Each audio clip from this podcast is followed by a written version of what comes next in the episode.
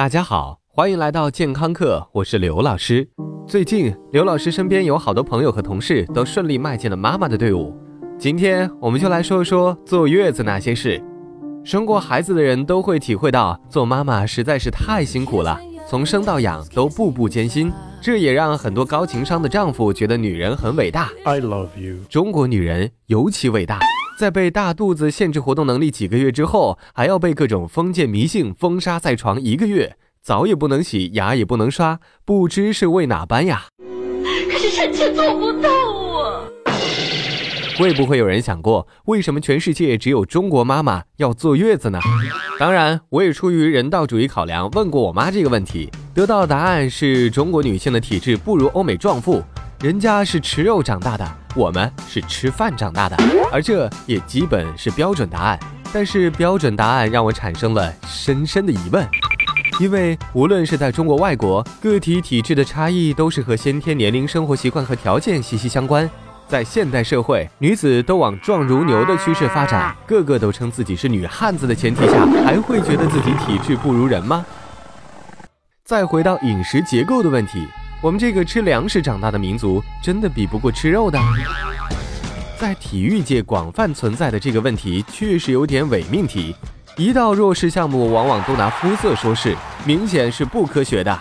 当然，更不科学的是训练方法。但是生孩子绝对算不上我们的弱势项目。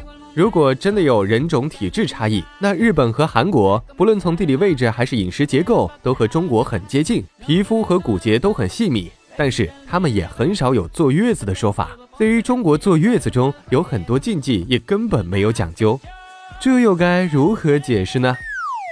我相信有另一个解释，那就是。其实现在很多八零后夫妻对于坐月子这件事，已经在内心里推翻无数次了。无奈长辈要求，而且抱着不能拿自己老婆做试验的想法，做就做吧。哎，好吧，那就这样吧。不过传统坐月子的习俗还是有很多陋习，不仅没有好处，反而后患无穷。普通女子在生产之后确实需要休息和食堂补一补，但是。坐月子不让乱动，那可真是百害而无一益。首先，四肢缺乏适量活动，会增加静脉血栓形成的风险。产后女性由于子宫恢复和伤口愈合的需要，血液当中的凝血因子本身就处于非常活跃的状态，这更促进了血液的凝集。而血栓一旦形成，对人体的威胁可不容小觑。在西方，一般分娩过后一定要鼓励产妇下床活动。另外，整天躺着很容易让你排泄不畅。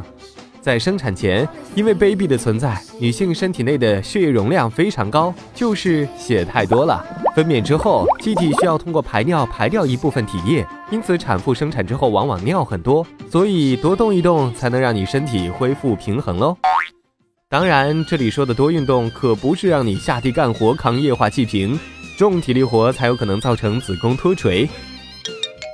坐月子的禁忌里，最让人听起来诡异的。就是不能洗澡，不能开窗，不能刷牙了。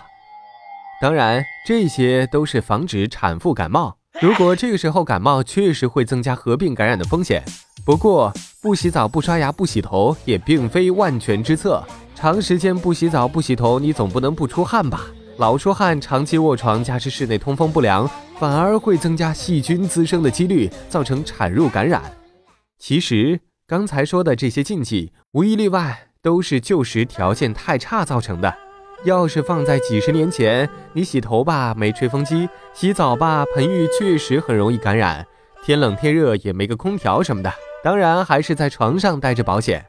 咱们的老祖宗从两千多年前就有了坐月子的说法，两千多年了，咱们还在坐月子，这可真是传承的最好的习俗。不过坐月子也在慢慢变成一种仪式性的行为。说不定再过几代人，各种禁忌都将不复存在。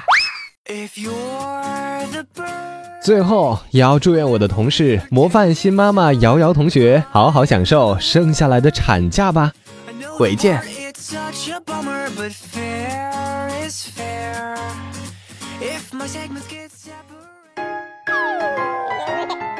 收听完健康课，您还可以在微信中搜索“健康课”的全拼，添加刘老师的健康课微信公众平台，获取最新节目更新以及最潮流、最无底线的健康知识。回见。